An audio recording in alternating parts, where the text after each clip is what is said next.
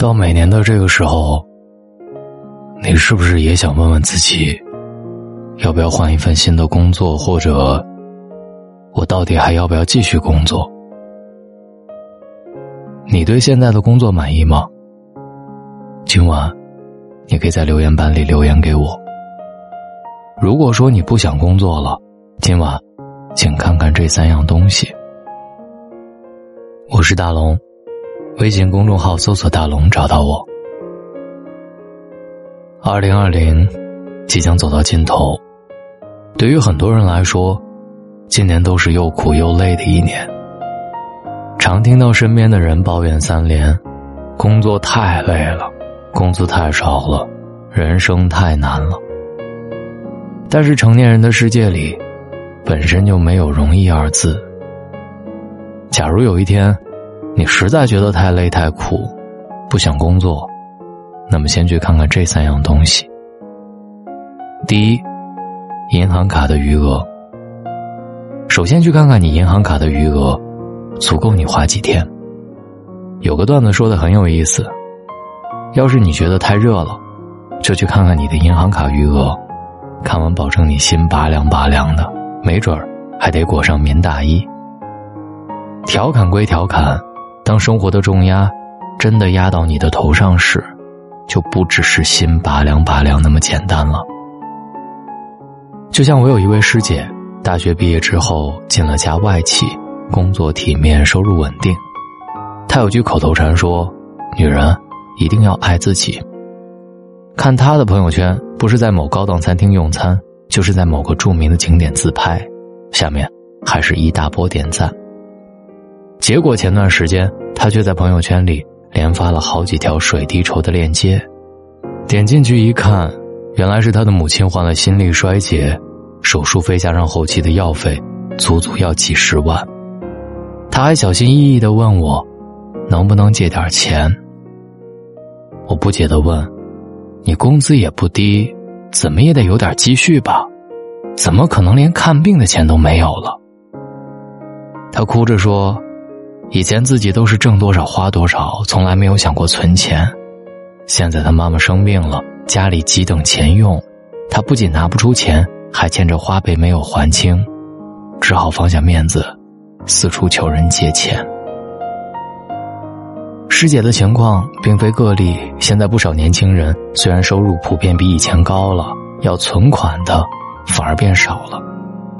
有人当着月光族还自我感觉良好。等到家里遭了事情需要用钱的时候，才发现自己无能为力。有人平时花钱大手大脚，等到想结婚买房了，才发现彩礼都出不起，首付都凑不够。有人收入不高却爱慕虚荣，年纪轻轻就背上了沉重的网贷。最近，央行前行长周小川就忧心忡忡的表示。中国年轻一代的储蓄率在明显下调，一些年轻人过多的靠借外债，过度消费、奢侈消费，将来是不是好事，也不完全知道。透支未来，注定不是长久之计。要是卡里没钱，你就没有任何抵御风险的能力，任何一点风吹雨打，都会瞬间把你从岁月静好的表象打回狼狈不堪的原形。每个年轻人都应该明白，当个月光族，一点也不酷，多存点钱，才是最高级的自律。只有银行卡里的余额足够多，你才不必为了明天担惊受怕，有底气迎接未来的任何挑战。第二，看看你现在住的房间。对，看看你现在住的房间。是否让你有安全感？前段时间的蛋壳暴雷事件引发了不少人的关注。看着那些无家可归的年轻人，让我也想起了当年自己租房的艰难。刚毕业的时候，一没钱，二没经验，好房子租不起，便宜的房子环境又太差，最后纠结了半天，只好硬着头皮选了一间十来平的单间。同屋里住着好几个人。早上用卫生间，晚上洗澡都要排队，隔壁咳嗽一声我都能听到。没办法，我只好每天拼命的工作，等到涨工资之后，第一件事儿就是搬新家。新家虽然不算豪华，但是干净舒适，有空时在家里读读书、做做饭，生活也就变得快乐不少。我曾经看到过一个这样的故事，深有同感。一个从乡下来城里求学的女孩，由于家境贫寒，曾经在半年之内搬了三次家，最穷的时候只能连着几天吃泡面。那段时间，她每天都在告诉自己要努力，将来住上大房子，才不会受人欺凌。后来，她根据那段经历，写下了这首催人泪下的《我想有个家》，终于一炮而红。我想有个家，一个不需要华丽的地方。在我疲倦的时候，我会想到他。我想有个家，一个不需要多大的地方。在我受惊吓的时候，我才不会害怕。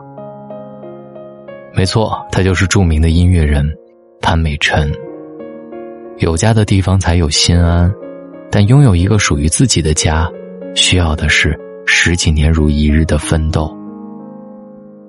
有段话说的很扎心：二十多岁住地下室，别人会说你能吃苦；三十多岁了还住地下室，别人只会笑你无能；二十多岁租房子，算是活得潇洒；四十多岁还在租房子住，就是过得落魄。你可以穷一阵子，但是不能穷一辈子。你能住多好的房子，取决于你活得有多努力。第三，看看父母脸上的皱纹。最后，回家看看你的父母，他们脸上的皱纹又多了几条。看过这样一句话：不要随便去骂一个年轻员工，因为他们转个身就会辞职。但你可以随便去骂一个中年员工，因为，他们只会默默忍受。年轻人可以随便辞职，但是我们的父母呢？很不幸，他们恰恰就是那种不管受了多大委屈，也不敢轻易辞职的中年人。前段时间，我因为工作不顺利，请了长假出去玩了一圈，最后回了趟家，在家的那几天。爸妈每天准备一大桌子的菜，变着花样给我做好吃的。我开玩笑说：“看来你俩平时的伙食很不错嘛。”结果爸爸告诉我：“嘿，这是你回来了，家里伙食才变好了。平时我和你妈一顿就俩菜，有时候连肉都没有。”那一刻，我心里特别不是滋味我猛然发现，父母脸上的皱纹。居然已经这么多，这么深了。那天晚上，我跟爸妈聊了很多。原来，爸爸的厂子已经几个月接不到活，他只好到处打零工；而妈妈的单位来了新的年轻的领导，为人尖酸刻薄，经常对员工挑三拣四。当时我听了浑身窝火，那个小领导也太过分了，别干了，别干了。我妈叹了口气：“今年工作本就不好找。”能忍就忍吧，趁着我和你爸还干得动，多给你攒点钱，你将来的负担也不会这么重了。听到这里，我的鼻子酸酸的，觉得无地自容。相对于父母所受的辛苦和委屈，我们那些工作的烦恼真的是太轻太轻了。年过半百的父母都是在为了你咬着牙拼命，年纪轻轻的你又有什么资格含泪喊疼？就像有句话说的，你成功的速度必须赶得上你父母老去的速度。父母都在渐渐老去，身体也越来越差，将来生个病、闪个腰都需要花钱花精力来照顾。为人子女，最怕的不是父母有个三病两痛，而是当父母需要你的时候，你除了眼泪之外，一无所有。为了让父母能够安度晚年。为了让孩子有更好的学习资源，为了让家人有更体面的生活，我们别无选择，只能继续奋斗。安家里有一句台词：“成年人的世界里，谁不是一边打伞，一边奔跑？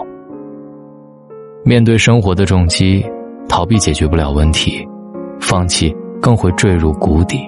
只有咬着牙坚持到底，才有可能闯出一片属于自己的天地，为自己和家人撑起一方晴空。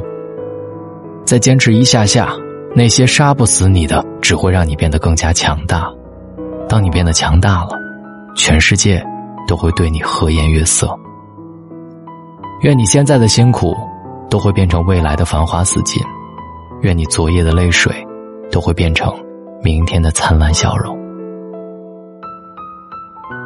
记得，在你很累很累的时候，很想哭很想哭的时候，被生活打击的体无完肤的时候，拿起这篇文章，再听一听大龙的声音，希望他给你力量。记得给我点亮一个再看。希望今晚的我，与你一起加油。我是大龙，微信的公众号搜索“大龙”，看到那个穿着白衬衣弹吉他的小哥哥，请你跟我成为好朋友。回复“读书”，答应我，来年多读一些书，一定会帮助到你。如果你今年再跟我一起读书的话。你应该已经跟我一起读了七十多本书了，只需要关注大龙的微信公众号，回复“读书”，或者直接滑到页面下方，扫描大龙读书会的二维码，跟我一起读书吧，在每本书当中进步一点点。晚安，好梦。